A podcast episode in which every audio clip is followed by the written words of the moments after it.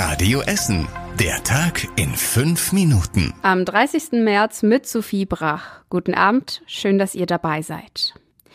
Die katholische Kirche kämpft schon länger mit Vorfällen und Vorwürfen der sexuellen Belästigung. Jetzt gibt es einen aktuellen Fall hier im Bistum Essen.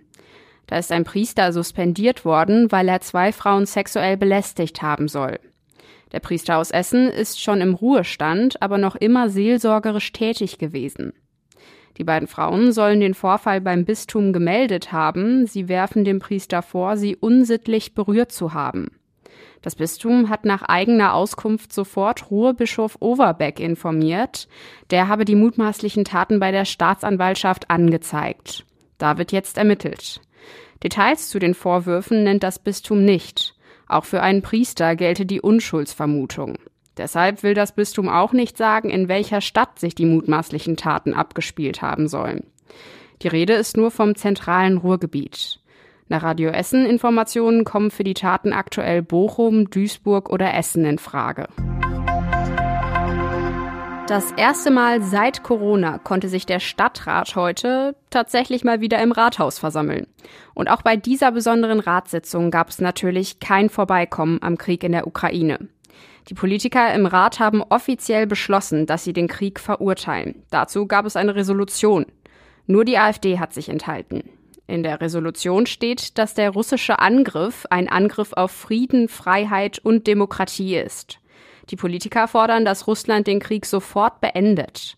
Gleichzeitig bitten sie die Stadt darum, die Städtepartnerschaft zu Nischni Novgorod in Russland zu erhalten. Der Rat hat außerdem beschlossen, dass die Stadt leichter nach Unterkünften für Flüchtlinge aus der Ukraine suchen kann. Sie muss bei einer Anmietung nicht mehr in jedem Fall vorher die Politiker fragen. Deutsche Bürokratie hat bekanntermaßen eher einen schlechten Ruf, vor allem was die Schnelligkeit angeht.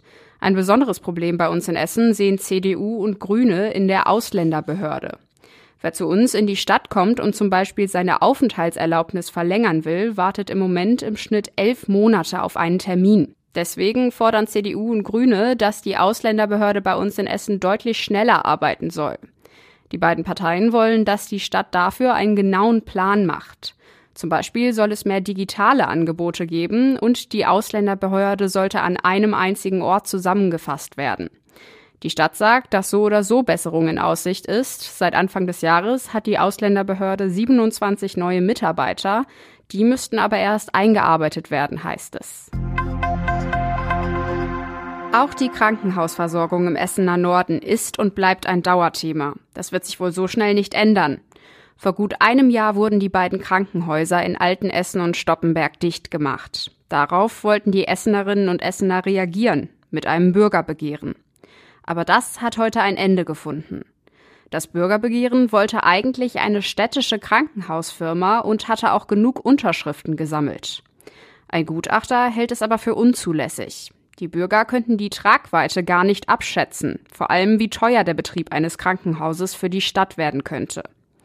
Der Rat hat heute deshalb dagegen gestimmt. Organisatorin Jutta Markowski findet das skandalös. Sie tragen Verantwortung für den Fortbestand der gefährlichen Versorgungslücke und all der Folgen daraus. Die Organisatoren des Bürgerentscheids wollen jetzt prüfen, ob sie vor Gericht ziehen. Zum Schluss noch eine erfreuliche Nachricht für alle Osterfans. Bei uns in Essen gibt es dieses Jahr wieder traditionelle Osterfeuer. Wegen Corona waren sie zwei Jahre lang ausgefallen, weil dabei meistens viele Menschen zusammenkommen. Jetzt erlaubt die Stadt die Feuer wieder. Es dürfen aber nur Vereine und Organisationen Osterfeuer machen und müssen sie auch bei der Stadt anmelden. Private Feuer bleiben hier in der Stadt verboten. Ob und wenn ja, welche Corona-Regeln zu den Osterfeuern genau gelten, ist noch nicht klar. Wenn das Land NRW nicht noch einlenkt, fallen am Samstag alle Einschränkungen für Veranstaltungen wie Osterfeuer weg. Und zum Schluss der Blick aufs Wetter. Da ist leider erstmal keine Besserung in sich. Ganz im Gegenteil. Heute Nacht kann es einzelne Schauer und sogar Schnee geben und es kühlt ab auf bis zu drei Grad. Dementsprechend geht es morgen weiter. Den ganzen Tag über bleibt es dicht bewölkt und es gibt immer wieder zwischendurch Regen. Dazu ist es nochmal deutlich kühler als heute mit maximal sieben Grad. Die nächsten Nachrichten aus Essen gibt's bei Radio Essen wieder morgen früh ab 6 Uhr und wir wünschen euch jetzt noch einen schönen Abend. Das war der Tag in fünf Minuten. Diesen und alle weiteren Radio Essen Podcasts findet ihr auf radioessen.de und überall da, wo es Podcasts gibt.